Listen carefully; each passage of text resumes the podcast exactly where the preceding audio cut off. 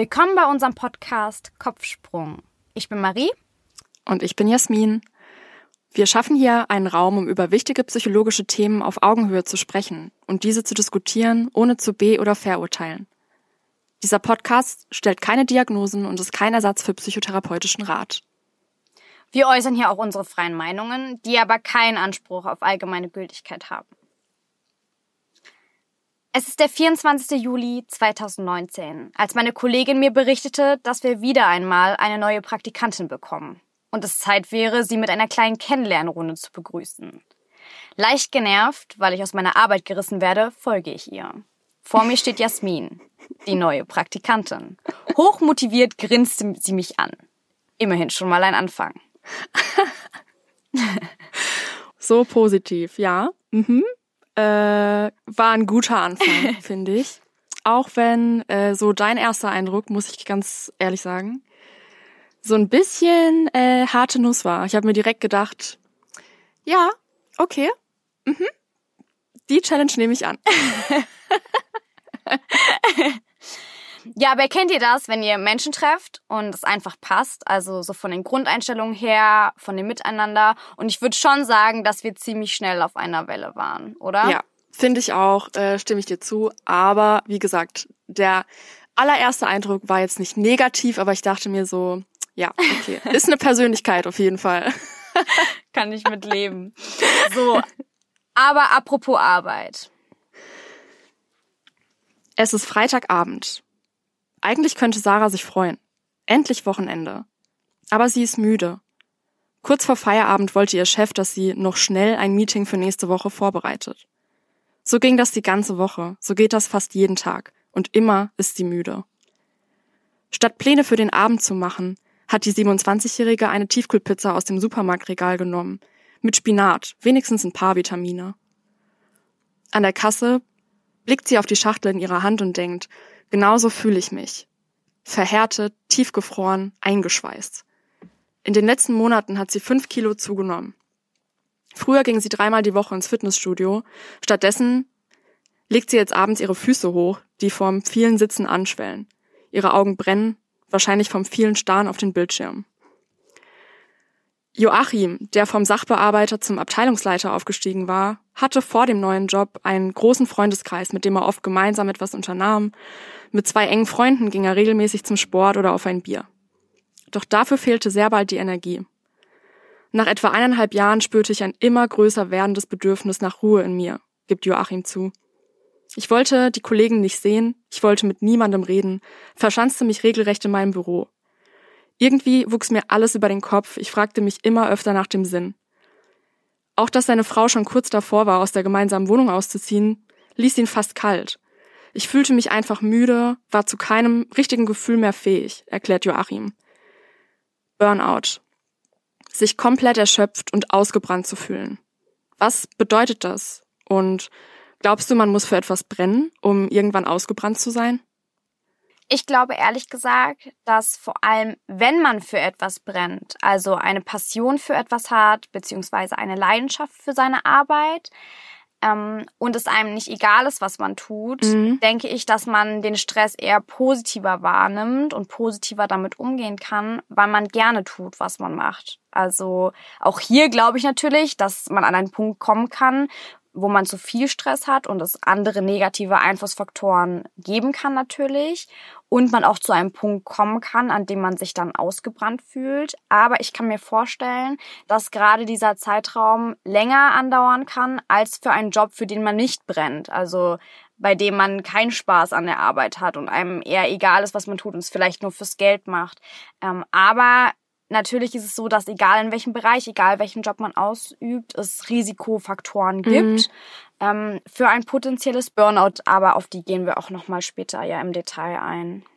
Also du findest, dass man, wenn man nicht für etwas brennt, dass man sich eher ausgebrannt fühlt, aber sobald man für was brennt und wirklich auch eine Leidenschaft mit Leidenschaft dabei ist und eine Passion dahinter steckt und für etwas entwickelt, dass man dann, auch wenn es stressig ist, auch wenn man sich erschöpft fühlt, dass man das eher noch ein bisschen länger ziehen kann und noch länger in dieser Situation, in dieser, in diesem Zustand ausharren kann. Ist das, was du sagen willst? Genau, dass man halt länger aushält. Ja, okay. Grundsätzlich. Genau, ja. Also ich sehe es genauso, finde auch, dass eigentlich sogar eher das Gegenteil der Fall ist. Äh, ja. Und heute können wir alle was mit dem Begriff Burnout anfangen. Er tauchte tatsächlich zum ersten Mal in dem Roman The Burnout Case des Schriftstellers Graham Greene auf, in dem es um einen Architekten ging, der in seinem Beruf eine Art Sinnentleerung verspürt, ähm, der seinen Job aufgibt und auswandert. Doch erst seit so Mitte der 70er Jahre konnte der Begriff sich auch in der Gesellschaft etablieren. Und Grund dafür war der Psychotherapeut Herbert Freudenberger, der tatsächlich bei sich selbst ein Burnout feststellte. Und daraufhin beschäftigten sich mehr Forscher mit dem Phänomen.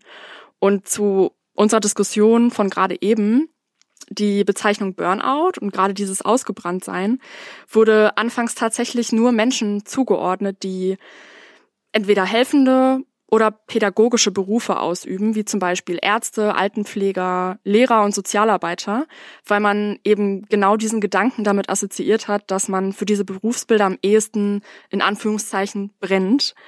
Ähm, aber ja, wie wir besprochen haben, das sei jetzt mal dahingestellt. Ich würde sagen, das hat sich definitiv weiterentwickelt. Doch um zu klären, was man unter Burnout eigentlich versteht, es gibt super viele Definitionen. Äh, der Einfachheit halber würde ich aber mal mit der anfangen, die im Wörterbuch der Psychologie zu entnehmen ist. Und zwar sagt das aus, Burnout ist ein emotionaler, geistiger und körperlicher Erschöpfungszustand nach einem vorangegangenen Prozess hoher Arbeitsbelastung, Stress und oder Selbstüberforderung. Finde, das fasst es eigentlich ganz gut zusammen. Ähm, hier ist also von einem Erschöpfungszustand die Rede. Würdest du also sagen, dass Burnout eine Krankheit ist? Ich finde, es ist eine ganz entscheidende Frage, weil bevor wir uns jetzt mit dem Thema bezüglich des Podcasts länger auseinandergesetzt haben, habe ich tatsächlich gedacht, dass es eine Krankheit ist, beziehungsweise als Krankheit klassifiziert wird offiziell, mhm. ähm, weil man ja auch hört von Kollegen, Mitmenschen, dass es äh, Burnout gibt, dass jemand Burnout, Burnout hatte. Diagnosen. Ja, genau. genau. Äh, das heißt, ich bin halt davon ausgegangen, dass es eine Krankheit ist. Aber nein, die, die Diagnose Burnout ist bislang nicht in der internationalen Klassifikation der Krankheiten und verwandter Gesundheitsprobleme, also nicht in den ICD-10 enthalten. Dort mhm. kann man Burnout lediglich als Zusatzkodierung, also das heißt zusätzlich zu einer anderen Diagnose unter Probleme mit Bezug auf Schwierigkeiten mit der Lebensbewältigung inklusive Ausgebranntsein finden. Ja, und deswegen kann man halt Burnout auch nicht offiziell als Krankheit bezeichnen. Ähm, Burnout wird offiziell auch als Syndrom bezeichnet. Also Syndrom bedeutet, es ist ein Zusammenspiel aus unterschiedlichen Symptomen. Um kurz auf die Symptome hier einzugehen, also Symptome eines Burnouts können sowohl körperlich, seelisch und auch äh, psychosomatisch sein, aber so individuell wie jeder Mensch ist, so individuell können auch die möglichen Symptome eines Burnouts sein. Ähm, mögliche Symptome können beispielsweise sein chronische Müdigkeit, Reizbarkeit und sogar Aggression. Gerade diese chronische Müdigkeit hast du ja auch in deiner kurzen Einführungsphase und der Geschichte ähm, von Joachim genannt. Im Allgemeinen zählen auch als Symptom Stimmungsschwankungen, zunehmende Ungeduld und auch Ärger über sich selbst, innere Unruhe und Nervosität. Als körperliche Anzeichen äh, kann man Kopfschmerzen, Herz-Kreislauf-Erkrankungen, Magen-Darm-Beschwerden oder auch Schlafstörungen wahrnehmen. Ähm, genau, was aber hier einfach nochmal ganz wichtig ist zu sagen, und das möchte ich auch nochmal betonen, jeder Mensch ist sehr unterschiedlich und sehr individuell und so individuell sind auch die Symptome eines Burnouts. Also beispielsweise ein Mensch, der schon immer einen empfindlichen Magen hat, der wird natürlich wahrscheinlich eher in extremen Stresssituationen und einem möglichen Burnout dann mit Magen-Darm-Beschwerden zu kämpfen haben. Für andere mhm. Menschen, die zu anderen Symptom neigen, äh, beziehungsweise andere, ich nenne es mal Schwachstellen haben, die neigen dann zu anderen Symptomen in dem Fall. Okay. Was hier einfach nochmal einfach eine extreme Schwierigkeit ist, meiner Meinung nach, ist, dass diese Symptome nicht mit anderen Krankheiten verwechselt werden. Weil zum Beispiel ist es so, dass eine ein Burnout kann auch eine psychische oder auch körperliche Erkrankung als Ursache haben. Also zum Beispiel ähm, ist es möglich, dass jemand, der vielleicht denkt, er hätte einen Burnout und mit diesen Beschwerden zum Arzt geht, dem könnte aber auch zugrunde eine tiefliegende Depression liegen oder chronische Schmerzen oder auch eine beginnende Demenz. Ähm, das könnte sich dahinter auch verbergen. Trotz allem ähm, kann man hier schon raushören, wie schwerwiegend die möglichen Symptome eines potenziellen Burnouts sich auf den Menschen und auch die Lebensqualität auswirken können.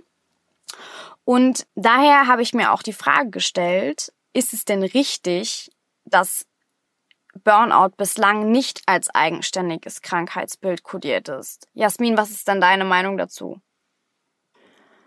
Ja, ich muss zugeben, dass ich vorher genau den gleichen Gedanken hatte wie du. Ich bin immer davon ausgegangen, dass Burnout eine Krankheit ist. Ich weiß noch, als man so das erste Mal damit konfrontiert war, wenn dann irgendwie ein Bekannter oder der Papa erzählt hat, oh ja, der Kollege hat Burnout, der ist jetzt erstmal, ähm, ja, ist jetzt erstmal paar Monate wird er nicht arbeiten. War das so, oh krass, also ich weiß nicht, ich habe damit immer eine Krankheit verbunden. Ich dachte, Burnout ja. wäre eine Diagnose. Aber ja, auf jeden Fall interessant. Ähm, ich finde die Bezeichnung, die du genannt hast, äh, so wie es jetzt in ICD-10 kodiert ist, finde ich die wenn man so sagen kann, degradiert das Ganze so ein bisschen. Ich finde Probleme mit Bezug auf Schwierigkeiten bei der Lebensbewältigung hört sich so an, so nach dem Motto, pff, oh, du hast Probleme, dein Leben zu bewältigen, blöd. Also ich weiß nicht, wie ich sagen soll. Ich finde ja. die Bezeichnung nicht so gut gewählt, aber ist einfach Geschmackssache, mhm. schätze ich. Ähm, ich finde, da kommt einfach nicht raus, wie schwerwiegend Burnout sein kann oder sich auch entwickeln kann. Und ich finde, der Arbeitsaspekt fehlt auch total. Ja. Ähm, aber in der elften Version der ICD äh, wird Burnout endlich als eigenständiges Syndrom aufgrund von Stress am Arbeitsplatz, der nicht erfolgreich verarbeitet werden kann, definiert. Die Weltgesundheitsorganisation hat den Entwurf bereits vorgestellt und am 1. Januar 2022 soll sie auch in Kraft treten. Und gekennzeichnet ist Burnout dann durch drei Dimensionen. Einmal ein Gefühl von Erschöpfung, eine zunehmende geistige Distanz oder negative Haltung zum eigenen Job und ein verringertes Leistungsvermögen im Beruf. Also ich finde, auch wenn es da nicht als offizielle Krankheit vermerkt ist, ist zumindest schon mal der Arbeitsaspekt mit drin. Also ja, ja. ist besser, oder? ja, also tatsächlich ist es ja eine sehr, also es wird ja hoch diskutiert dieses Thema, ob das richtig ist, äh, Burnout als eigenständige Krankheit ab sofort zu kodieren oder nicht. Mhm. Ähm, ich muss sagen, ich habe mir da auch mehrere Diskussionen dazu angehört und auch mir durchgelesen, ähm, was bei mir so ein bisschen hängen geblieben ist, was beziehungsweise was einfach meine Meinung daraus gebildet ist, ist ich habe sowohl Pro als auch Kontra-Argumente tatsächlich, weil mhm. grundsätzlich ich habe ja genauso wie du auch, ich habe gedacht, das ist ist eine Krankheit. Ähm, und was natürlich klar dafür spricht, ist einfach, dass Burnout dadurch, dass es dann eine Krankheit ist oder dafür klassifiziert wird, dass es auch mehr Aufmerksamkeit bekommt, beziehungsweise auch mehr Akzeptanz für die Krankheit in der Gesellschaft und auch für einen selbst, wenn man vielleicht Anzeichen entdeckt bei sich oder auch bei anderen und dass es vielleicht auch nicht so auf die leichte Schulter genommen wird, wenn man die Symptome hat. Ne? Also ich meine, ja. die Symptome sind ja auch alle sehr, ich sag mal, ähm, die können ja, müssen ja nicht unbedingt sehr auffallen. Ich meine, da kann man ja schnell sagen, naja, das bisschen Stress, ne, das geht schon vorbei. Ja. Ähm, aber äh, jeder Leider. Mensch ist schließlich anders, ja, und dementsprechend vielleicht auch unterschiedlich belastbar. Ähm, daher finde ich das schon wichtig, dass es dadurch auch eine gewisse Relevanz in der Gesellschaft bekommt. Mhm. Andererseits, was auch ein ganz wichtiger Punkt ist, was ich rausgefunden habe, ist, da Burnout bisher keine anerkannte Krankheit ist, werden auch die Kosten einer Behandlung in der Regel gar nicht übernommen. Das heißt, wenn du ähm, ah, okay. unter einem Burnout leidest ähm, und nicht zusammen mit anderen psychischen oder körperlichen Erkrankungen auftritt, wird's halt nicht übernommen, was natürlich sehr fatal ist für Menschen, die sich dann die Behandlung gar nicht leisten können. Und wie wir ja schon festgestellt haben, können die Symptome natürlich sehr stark sein und auch extrem hohen Leidensdruck bei den Betroffenen verursachen. Ähm, von daher mhm. finde ich, das sollte grundsätzlich natürlich übernommen werden. Und wenn es dafür nötig ist, Burnout als eigenständige Krankheit zu klassifizieren, dann finde ich das auf jeden Fall natürlich gut. Ähm, was ich aber als Konterpunkt sehe, muss ich ganz ehrlich sagen, ist genau dieses Problem, was ich schon angesprochen habe, dass Burnout nicht richtig diagnostiziert wird. Also es hat natürlich, kann auch andere Gründe haben, diese Symptome. Zum Beispiel, dass dahinter sich eine Depression verbirgt. Und dafür ist es natürlich umso relevanter, dass es richtig erkannt wird und dass die Menschen, also die Ärzte, das richtig diagnostizieren und auch wirklich da schauen, dass da alle abgedeckt ist, also dass es wirklich nachgeforscht wird, was da zugrunde liegt und nicht derjenige kommt, sagt, oh, ich bin gestresst von der Arbeit, bin eh mhm. eh übermüdet, kann, hab Schlafstörungen und der sagt, ah ja, okay, klare Sache, Burnout äh, und dann werden die Leute damit abgespeist, sage ich jetzt mal. So und dann könnte es natürlich sein, dass dahinter sich eine Depression beispielsweise verbirgt und diese dann auch nicht behandelt wird, ähm, was ich einfach als mhm. Problem mhm. sehe und einfach noch eine höhere Relevanz, dass da die Ärzte richtig ausgebildet sind, auch vielleicht ein Hausarzt, das dann richtig ja. diagnostizieren zu können. Genau, um es halt auch richtig zu behandeln. Aber die Relevanz der ansteigenden Zahlen von Krankheitsfällen durch Burnout bestätigt für mich trotzdem, mhm. dass es auf jeden Fall Zeit wurde, das Syndrom auch als Krankheit einzustufen. Aufgrund von unterschiedlichen Definitionen, Erhebungsmethoden und untersuchten Gruppen kommen Studien zu unterschiedlichen Ergebnissen, was die Häufigkeit von Burnout betrifft. Ähm, ich habe jetzt mal ein Beispiel hier rausgesucht, um es einfach veranschaulicht darstellen zu können. Laut Ergebnissen einer Studie der Universität St. Gallen leiden inzwischen rund 23 Prozent der arbeitenden Bevölkerung unter Burnout-Syndrom. Die Folge daraus ist, dass 87 Millionen Arbeitsunfähigkeitstage allein aufgrund psychischer Erkrankungen gekennzeichnet sind. Im Vergleich zu 2005 hat sich die Zahl verdoppelt. Trotzdem muss man sagen, es sind natürlich extrem hohe Zahlen, die auch ähm, auf jeden Fall zum Nachdenken anregen, meiner Meinung nach. Aber ähm, wie oft tatsächlich Burnout auftritt, kann gar nicht beurteilt werden, da ja Burnout gar keine formale Diagnose ist, da ja die Statistiken, mhm. also zum Beispiel durch Krankschreibungen etc., gar nicht auftauchen. Jedoch finde ich die Studie bzw. die Statistik hier ganz, ganz interessant und sie vermittelt einfach einen guten Eindruck und verdeutlicht auch die wachsende Relevanz der Thematik. Ja. Krass, 23. Viele, ne? Sehr viele, ja. 23 Prozent, das, ist, sind unglaublich viele. Also zumindest bei äh, unserer, in unserem Team sitzt bestimmt dann mal einer. Aber was, also wenn du sagst, 23 Prozent der Arbeitnehmer weisen praktisch Symptome von Burnout auf. Was glaubst du, was damit damit genau gemeint ist? Kannst du dich dazu äußern? Weil ich, ich frage mich gerade, wie das wie das eventuell messbar sein kann. Also zählt dann dazu, dass man, dass einer sagt, er hat äh, irgendwie mal eine Phase mit mehr Stress? Oder zählt dann schon ein Symptom dazu? Ähm, das ist eine gute Frage. Also es wurde in dem Detail natürlich nicht aufgeführt, aber ich kann mir halt vorstellen, dass die Krankschreibungen beinhalten Symptome von dem Burnout. Das können müssen sind in dem Fall wahrscheinlich dann auch mehrere. Ähm, Kommt aber natürlich darauf an, also da gehen wir auch später noch mal drauf ein. Ja. Nur durch eine kurze Zeit von Stress, die nicht langfristig ist, hast du ja noch keinen Burnout. Du musst ja, ja, schon eine gewisse ähm, eine gewisse Anzahl von Symptomen über einen gewissen Zeitraum haben, äh, in dem es auch ja jobbedingt quasi ist. Aber es ist so, dass du natürlich den Krankschreibungen entnehmen kannst, okay, es sind die und die Symptome, die weisen alle auf Burnout hin, auch wenn es nicht als Krankheit definiert wurde, mhm. ähm, sind es dann quasi die Symptome aufgrund der die Person krankgeschrieben wurde. Und danach wurde das dann gemessen. Aber wie schon gesagt, es ist super unspezifisch, es ist auch total schwierig, da eine genaue Zahl zu nennen. Ähm, es gibt auch andere Quellen, die gehen da von anderen Zahlen aus. Es ist ein Beispiel hier. Ähm, ich denke aber natürlich wird es dann viel deutlicher nochmal, sobald ICD-11 die das Burnout quasi beinhaltet ja, und dann auch klare Fall. Zahlen genannt werden können, beziehungsweise berechnet werden können. Ja. Genau. Okay. Ja, nachdem uns klar wurde, wie viele Menschen wirklich betroffen sind, haben wir uns dann natürlich gefragt, okay, 23, was wie du auch schon meintest, 23 Prozent der arbeitenden Bevölkerung, das sind natürlich ganz schön viele. Ähm, wer ist denn überhaupt Risikogruppe und betrifft das jeden oder gibt es da Menschen, die besonders betroffen sind? Ähm, genau, wer, wer zählt denn dazu? Ja, also ich würde sagen, äh, irgendwie können alle betroffen sein. Äh, ich finde, es ist schwierig, das zu sagen, weil es natürlich auf die Umstände ankommt. Ist klar, jetzt die Standardantwort. Aber ähm, abgesehen davon, wer genau darunter leiden kann, gibt es schon ein paar Faktoren, die eventuell eher dazu führen. Und hier kann man zwischen berufsbedingten, also äußeren, und persönlichkeitsbedingten, also inneren Faktoren unterscheiden. Menschen, die in ihrem Berufsalltag zwischenmenschlichen Extremsituationen ausgesetzt sind, wie zum Beispiel Polizisten, aber auch Lehrer können eher betroffen sein, aber auch Menschen, die eine hohe verantwortliche Position haben und über wichtige Sachen entscheiden müssen. Ein hoher zeitlicher und inhaltlicher Arbeitsaufwand, extrem hohe Leistungsanforderungen oder auch eine Doppelbelastung durch Familie und Beruf können zum Burnout führen. Und die eigene Persönlichkeit spielt dabei eine sehr große Rolle. Denn ja, jemand, der hochmotiviert und engagiert ist, auch noch perfektionistisch, idealistisch und dazu vielleicht noch schlecht Nein sagen kann, der kann viel eher betroffen sein. Und hier wären wir auch wieder so ein bisschen an unserem Punkt von vorhin, finde ich, ähm, dass man eher mal unter Burnout leidet, wenn man für etwas brennt. Das haben wir ja kurz besprochen.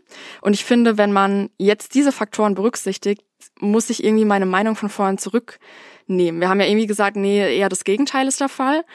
Aber ich finde, da der Persönlichkeitsaspekt fast mehr eine Rolle spielt als die berufsbedingten Faktoren, ähm, ja, ich habe vorhin irgendwie mehr an die Berufe gedacht, für die man brennen könnte. Aber klar, Menschen, die einfach generell motiviert sind, die im Beruf alles geben, dann auch noch hilfsbereit sind, Kollegen alle möglichen kleinen Aufgaben abnehmen, es jedem recht machen wollen, wirklich alle jede Aufgabe annehmen, nicht Nein sagen.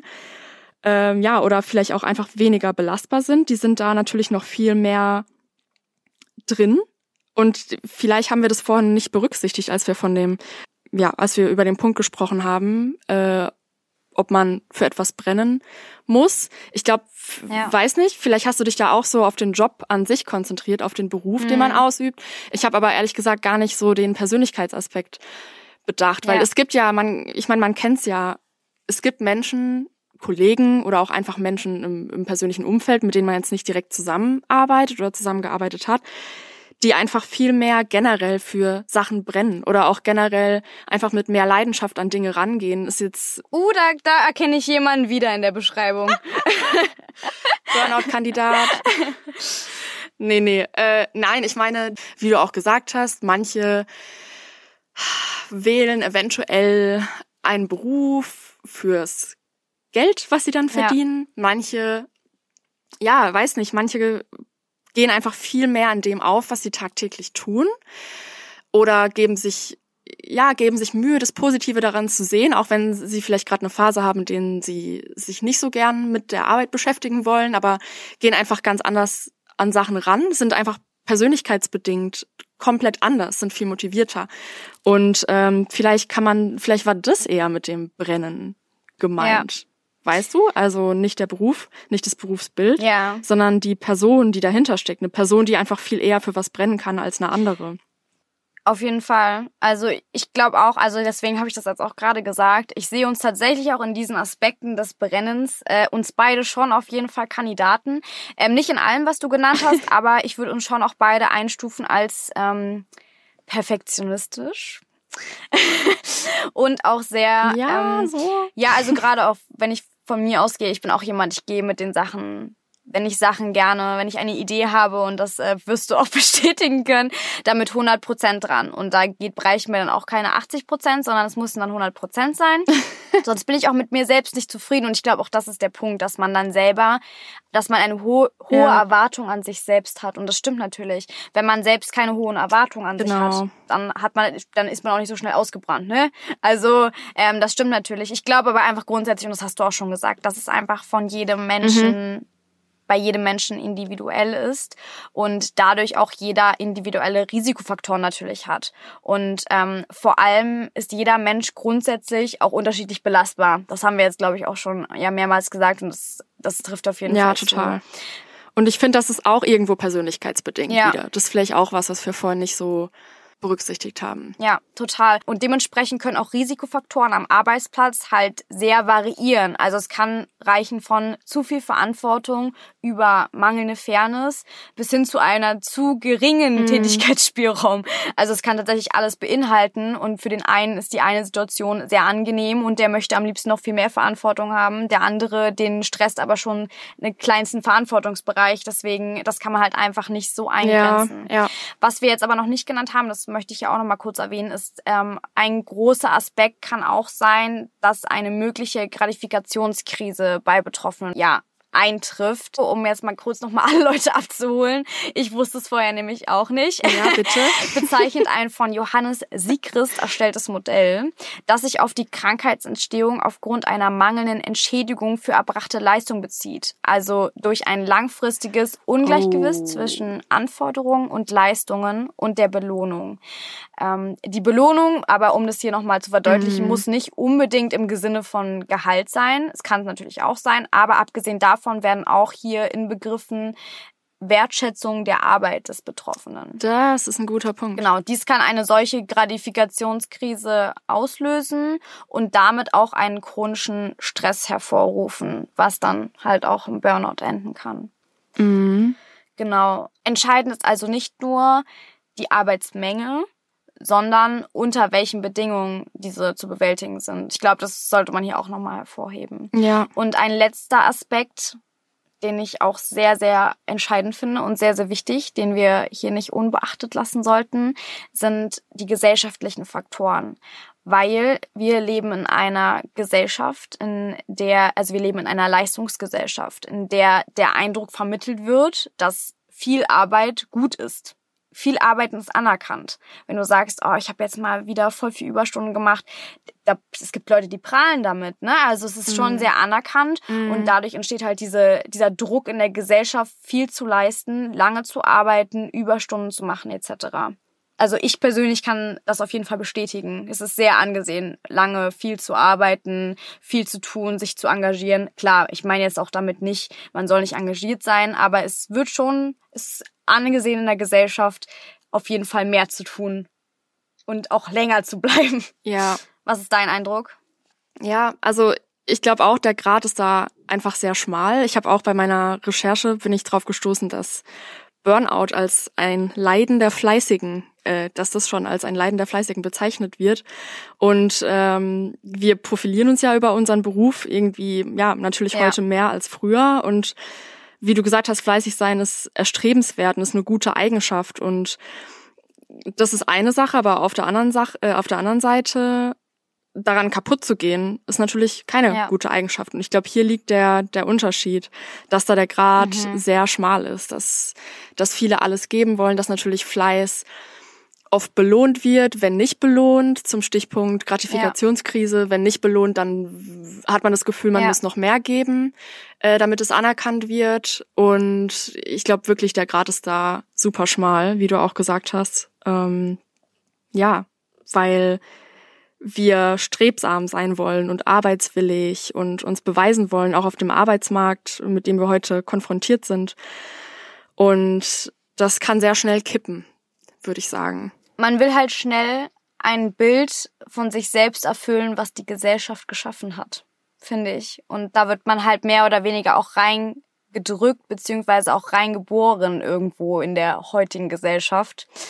Was mich so ein bisschen zu unserer ähm, nächsten Topic irgendwie treibt, oder? Ja. Würdest du sagen, dass Burnout ein Modephänomen ist? Ja, ich glaube, auch das ist eine Frage, die viel im Netz diskutiert wird. ähm, ich finde es eine super interessante Frage, weil ähm, natürlich jetzt, auch wenn wir die Zahlen uns angucken, ja, es wird verdoppelt und ähm, ansteigende Zahlen etc., vermittelt es natürlich vorerst den Eindruck, dass ich sage mhm. mal, heute die Relevanz des, der Thematik natürlich gestiegen ist. Ich finde das Wort Modephänomen grundsätzlich ein bisschen schwierig, weil natürlich es so ein bisschen die Ernsthaftigkeit ähm, eines möglichen Burnouts rausnimmt. Aber ähm, es vermittelt auf jeden Fall die steigenden Zahlen den Eindruck, dass die Thematik relevanter wird und auch die Anzahl quasi ja heute in der modernen Zeit zugenommen hat. Ich denke, was man beachten muss, ist natürlich, dass ein wesentlicher Unterschied zwischen der Arbeitswelt von heute und damals ist die Frage, wie man arbeitet. Also in den 50er Jahren war es ja noch normal, dass man ganz viel mit den Händen gearbeitet hat und ähm, Heute arbeitet man natürlich eigentlich rund um die Uhr, also nicht alle Menschen, aber viele auch am PC und haben natürlich auch sehr viel mit neuen Technologien gerade in Bereichen Kommunikation ja. etc. zu tun. Und eine Folge dadurch ist natürlich auch, dass man gezwungen ist, möglichst viel in möglichst kurzer Zeit zu leisten. Also in der heutigen Zeit passiert alles, insbesondere durch die neuen Technologien, sehr viel schneller. Und ganz viel wird auch von mhm. diesen neuen Technologien übernommen an Arbeit. Also die einfache Arbeit wird uns abgenommen. Dadurch bleibt die schwierige, gedankenlastige Arbeit bei uns aber natürlich trotzdem noch hängen. Und so einfache Arbeit mit den Händen, wo man vielleicht auch mal sein Gehirn abschalten könne, fehlt natürlich jetzt auch. Ne? Also es ist eine andere Art von Arbeit. Mhm. Das ist, glaube ich, erstmal ein Aspekt. Ja. Was denkst du? Ja, das stimmt auf jeden Fall. Ich finde auch, ähm, wenn man berücksichtigt, wie wir heute alle arbeiten, ich will jetzt nicht sagen, dass ähm, in der Arbeitswelt von 1950, dass man da noch nicht multitaskingfähig sein musste, aber ich glaube schon und ich glaube auch gelesen zu haben, dass Multitasking eher in modernen Zeiten so ein Ding ist. Gerade weil, wie du auch gesagt hast, uns viel abgenommen ja. wird, wir uns dann aber mit anderen Dingen befassen müssen oder mit vielen Dingen gleichzeitig. Und das ist vielleicht auch nochmal was, was manchmal sehr schwierig ja. zu stemmen ist und was auch schnell mal überfordert, ja. würde ich sagen. Hat vielleicht auch die Zeit so mit sich gebracht. Und du hast den Punkt mit der körperlichen Arbeit angesprochen. Ich glaube, dass da auch eventuell vielen so ein Ausgleich fehlt, weil gerade dieses Körperliche dann auch nachlässt und gerade diese diese Bewegung, die ja auch ein bisschen den Kopf frei macht und einmal auf andere Gedanken bringt. Oder nicht nur das, sondern auch dieses, ja, wirklich ein Resultat am Ende des Tages in der Hand zu haben, zu sehen, anfassen zu können. Das ist vielleicht auch was, was so ein bisschen, was so ein bisschen abgenommen hat. Ja. Gerade bei, ja, Bürojobs, Jobs am Computer. Tatsächlich 50 Prozent der deutschen Arbeitnehmer arbeiten heute am Computer statt körperlich, was echt echt krass ist. Und ja, ja ich glaube, man ist ständig in so einer, soll jetzt nicht übertrieben klingen, aber ständig in so einer geistigen Alarmbereitschaft irgendwie bei körperlichem Stillstand. Ja, genau. Und ja, gibt's hier noch irgendwas, was ich, ah, da muss ich doch noch irgendwas erledigen und die Mail muss ich noch abschicken und dem muss ich noch Bescheid sagen und das habe ich noch zu das bei kompletten körperlichen Stillstand nebenbei. Ja, genau. Ja, ja, das ist echt was, was wir, glaube ich, alle oft vergessen. Genau. Ähm, obwohl ja. man natürlich dazu sagen muss, also ähm, wir wollen es hier auch nicht irgendwie eingrenzen. Es kann jeder, wie wir schon gesagt haben, der irgendwie einen Job hat, an Burnout erkranken. Das kann mhm. zum Beispiel auch ein Schüler sein. Es kann auch ein Student sein, der, auch wenn er für seine Tätigkeiten leider nicht entlohnt wird, kann er mhm. trotzdem an einem Burnout äh, erkrankt sein. Also es, ähm, es kann jetzt auch jemand, der vielleicht eine körperliche Aktivität ausübt, kann einen Burnout allein. Es ja. sind jetzt hier Ne? Also das wollen wir hier nicht ausschließen, aber ich sehe es genauso wie die. Das ist auf jeden Fall ganz, ganz entscheidender Punkt. Und das nächste ist auch dazu, dass man ja nicht nur alles schneller macht, sondern das auch einfach über diesen Zeitraum. Also heutzutage ist ja alles 24-7. Ne? 24-7-Service wird mittlerweile überall, überall angeboten und vor allen Dingen auch irgendwo erwartet, dass man immer erreichbar ist. Und gerade auch jetzt in der Zeit von ja, den Smartphones ist man immer erreichbar. Es wird auch zum Teil ähm, erwartet, dass man immer erreichbar ist. Also man kann jederzeit seine Mails auf dem Handy lesen, mhm. auch nach seiner Arbeitszeit. Das heißt, man kann natürlich auch nicht abschalten, wenn man dann mal nicht arbeitet. Also ähm, man ist, ja. Ja. Man ist immer erreichbar und das setzt einen natürlich auch unter Druck und das lässt einen auch nicht runterkommen und abschalten von der Arbeit in dem Sinne. Und ähm, noch ein ganz entscheidender Punkt noch mal zum Thema Smartphone. Ähm, ich weiß nicht, wie du das siehst, aber es ist ja nicht nur so, dass man erreichbar ist, sondern es ist auch grundsätzlich so, dass man immer mit der Außenwelt im Kontakt steht. Also gerade über Apps wie Instagram, die die Welt von außen zeigen, die eine Welt vermitteln von Perfektion, Erfolg, Geld, Schönheit etc. Mhm. Und ja. dadurch man oft in eine berufliche als auch private Spirale gelangen kann von der Selbstoptimierung, was ja. ja. durch das Netz vermittelt wirkt, zu dem man immer Zugriff hat. Ja, stimme ich dir auf jeden Fall zu, sehe ich genauso. Selbstoptimierung findet am Arbeitsplatz sehr viel statt und deshalb der Druck von innen, aber auch der Druck von außen. Aber hört eben auch nicht wirklich am Arbeitsplatz auf, wie du gesagt hast. Man geht nach Hause, ähm, ja, sagen wir, arbeitet nicht weiter, lässt alles hinter sich, liegt abends im Bett, scrollt auf Instagram rum und sieht dann wieder Sachen, die einen irgendwo triggern und man hat wieder irgendwie das Gefühl, okay, man muss ein bisschen mehr geben, man könnte noch das machen. Also ich glaube, das trägt auch dazu bei. Ja. Dass einfach dieser, dieser Druck genau. herrscht. Und was ich auch noch sagen wollte, was wir, was für uns einfach völlig normal ist, glaube ich, mittlerweile, ähm, durch die Globalisierung und wie du gesagt hast, 24-7 ist auch normal. Wir befinden uns ja auch oft in einem Arbeitsumfeld, in dem es völlig normal ist, dass wir noch den Kollegen anrufen müssen, der, ja, weiß nicht, drei Zeitzonen weiter äh, lebt.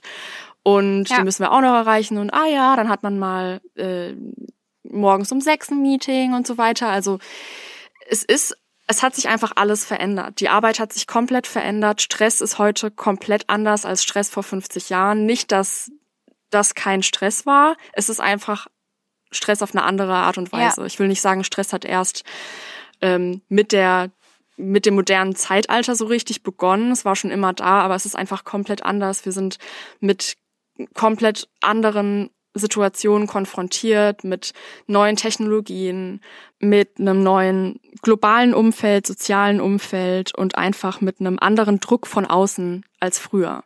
Ich glaube, früher ging es einfach mehr darum,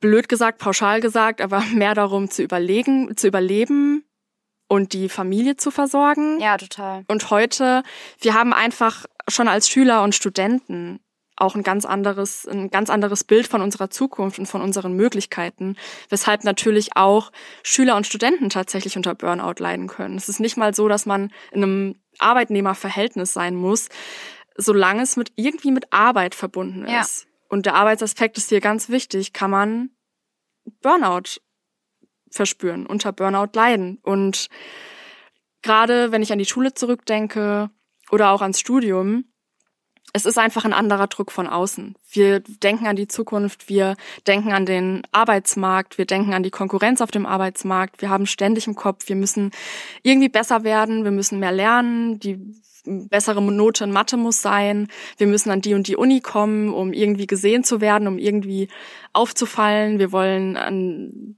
einer bestimmten Firma angenommen werden. Es ist es ist einfach anders als vorher. Ja. Die Konkurrenz ist irgendwie größer, der Arbeitsmarkt ist komplett anders und der Gesellschaftsdruck ist anders und damit auch der Druck, den wir uns selbst machen. Genau, wie wir auch vorhin schon gesagt haben, mit dem gesellschaftlichen Druck, dass wir in einer Leistungsgesellschaft ja. leben und ich glaube auch das hier ist ein ganz entscheidender Faktor. Wir werden schneller, jeder will schneller, besser, effizienter, weiter, weiter sein als jeder andere und was wir auch schon vorhin gesagt haben und das ist ja auch noch so ein Ding ne, zum Thema Gesellschaft und Leistungsgesellschaft. Ähm, es ist ja auch irgendwie mhm. gilt es ja als schick, bis 20 Uhr im Büro zu hocken. Ähm, und auch im Urlaub ist man am besten auch noch erreichbar. Also ich kenne und ich muss es wirklich sagen, die meisten Menschen, mit denen ich jetzt ähm, oder wir zusammenarbeiten, die sind auch in ihrem Urlaub erreichbar, was natürlich fatal ist für gerade für diese Geschichten mit dem Burnout, weil man überhaupt nicht mehr schafft abzuschalten.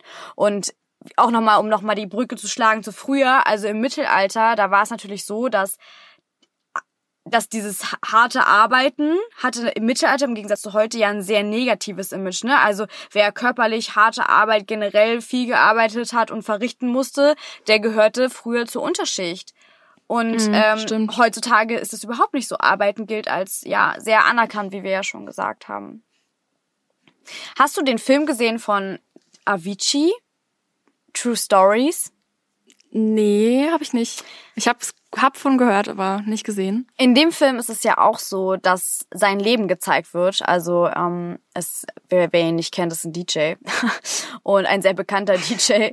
Ähm, und war ein DJ. Genau. Leider. Auf jeden Fall ist er sehr bekannt geworden und in dem, dem Film True Stories geht es halt darum, und das finde ich deswegen sage ich es auch nur, dass es halt auch jeden treffen kann, ne? Diesen enormen Druck, der mhm. herrscht, der auf dem halt lastet und diesen dieser Druck von außen und dieser Stress, ähm, den hat ihn im Endeffekt ja auch krank gemacht und das äh, zeigt, finde mhm. ich auch noch mal. Ich meine, es kann einfach jeden betreffen und es ist in dem Effekt auch egal, wie erfolgreich du mit deiner Arbeit bist oder wie viel Geld ja. du damit verdienst.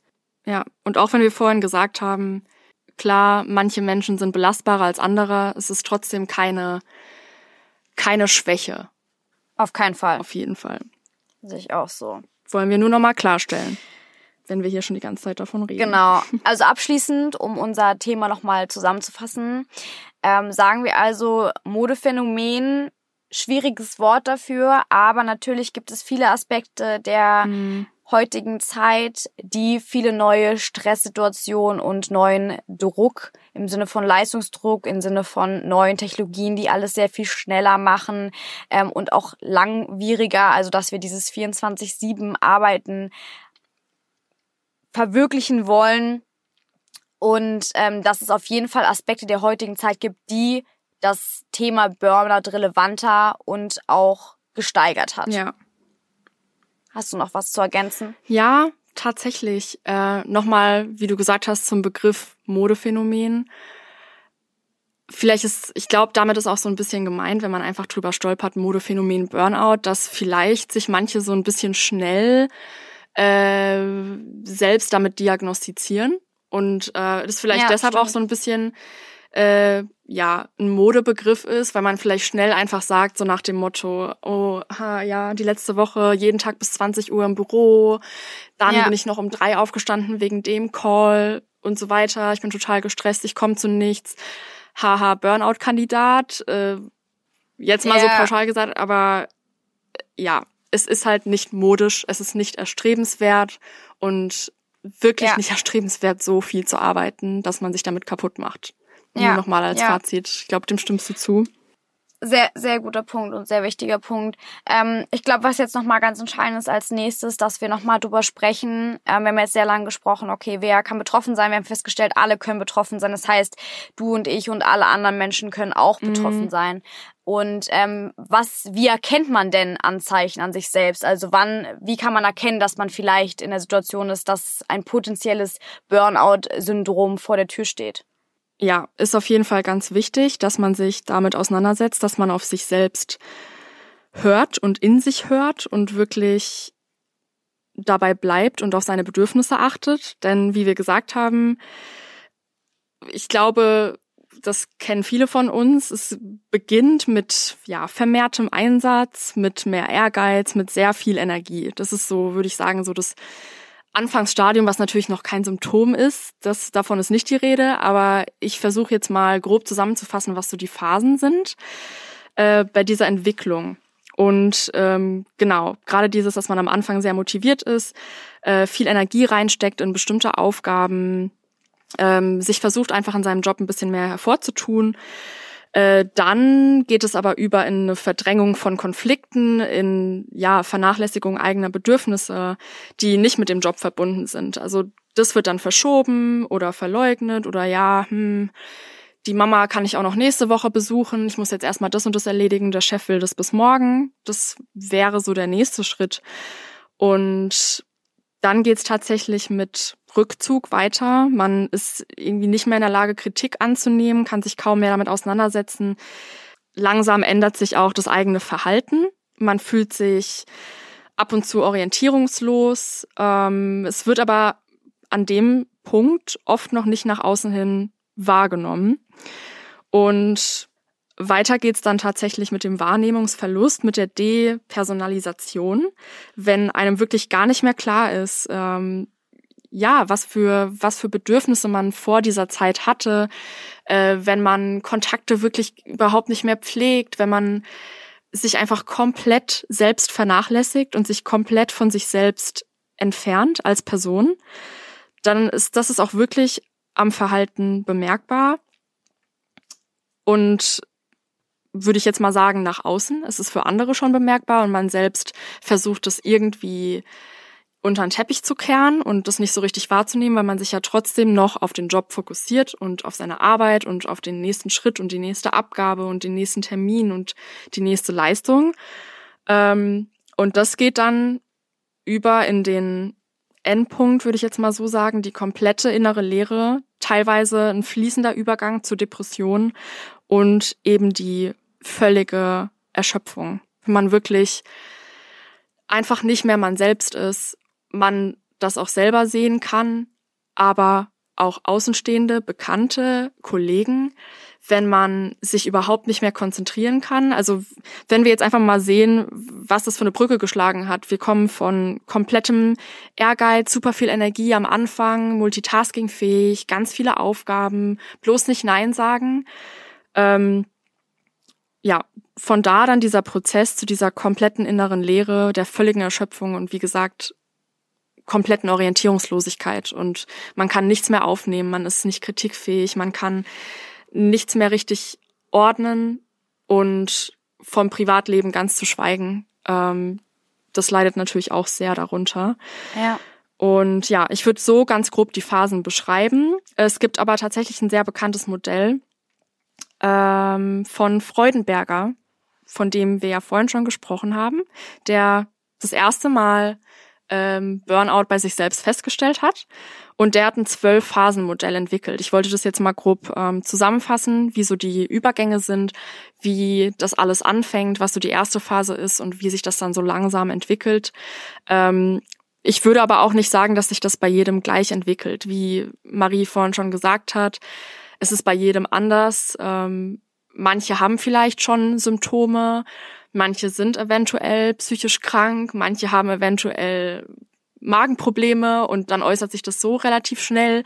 Also einfach nur mal ein Beispiel zu nennen, wie so der grobe Verlauf aussieht, auch wenn ich ähm, nicht finde, dass man sagen kann, so muss es unbedingt sein. Aber das wären ja. so Anzeichen, die man bei sich selbst erkennen könnte.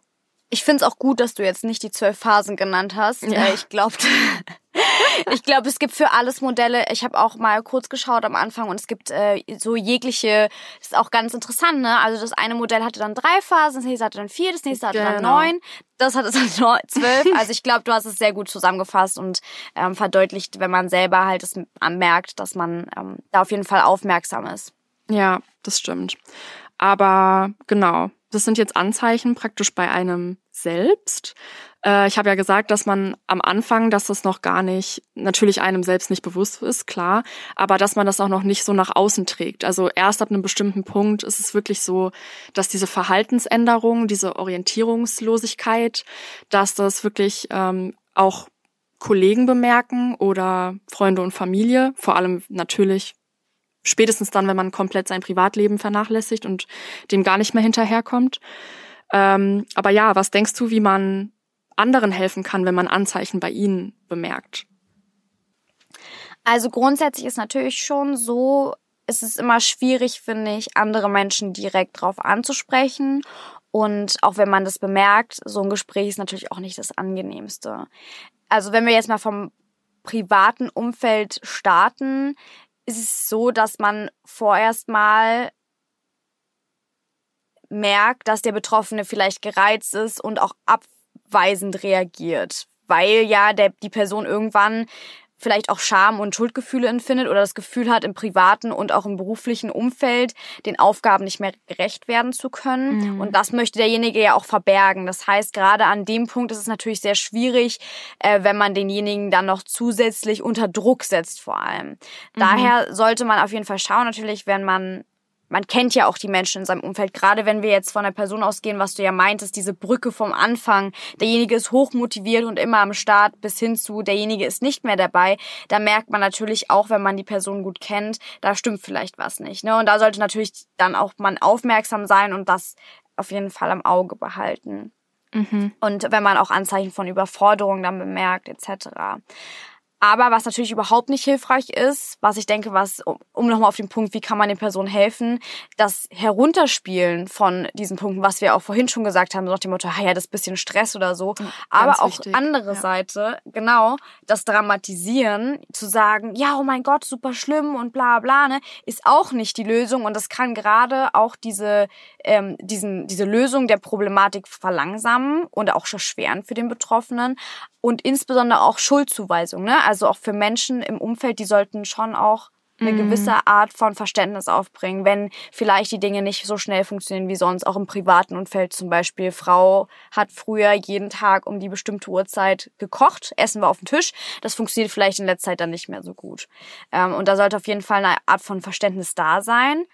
Ähm, hier auch nochmal das Beispiel, was wir vorhin noch gar nicht genannt haben. Auch eine Hausfrau kann unter Burnout leiden, weil auch mhm. das Aufpassen von Kindern und auch von dem Haushalt dann zu pflegen ist eine Art von Arbeit und auch die können unter Burnout leiden und auch gerade hier nochmal der Fall zu sagen, das runterzuspielen und zu sagen, naja, okay, die ist ja nur zu Hause oder solche Sachen. Also wir hoffen jetzt mal nicht, dass es passiert, aber man hört es ja ab und zu leider trotzdem noch, ähm, kann extrem Stress verursachen und einfach auch nicht auf die leichte Schulter genommen werden.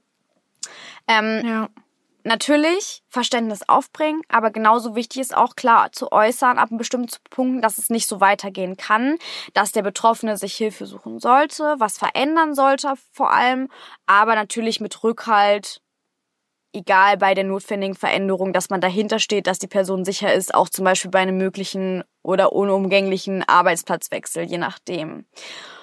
Genau, so viel zum privaten Umfeld, zum Aspekt des Arbeitgebers. Grundsätzlich ist der Arbeitgeber natürlich verpflichtet, die Gesundheit der Beschäftigten im Unternehmen als wertvolles Gut anzuerkennen.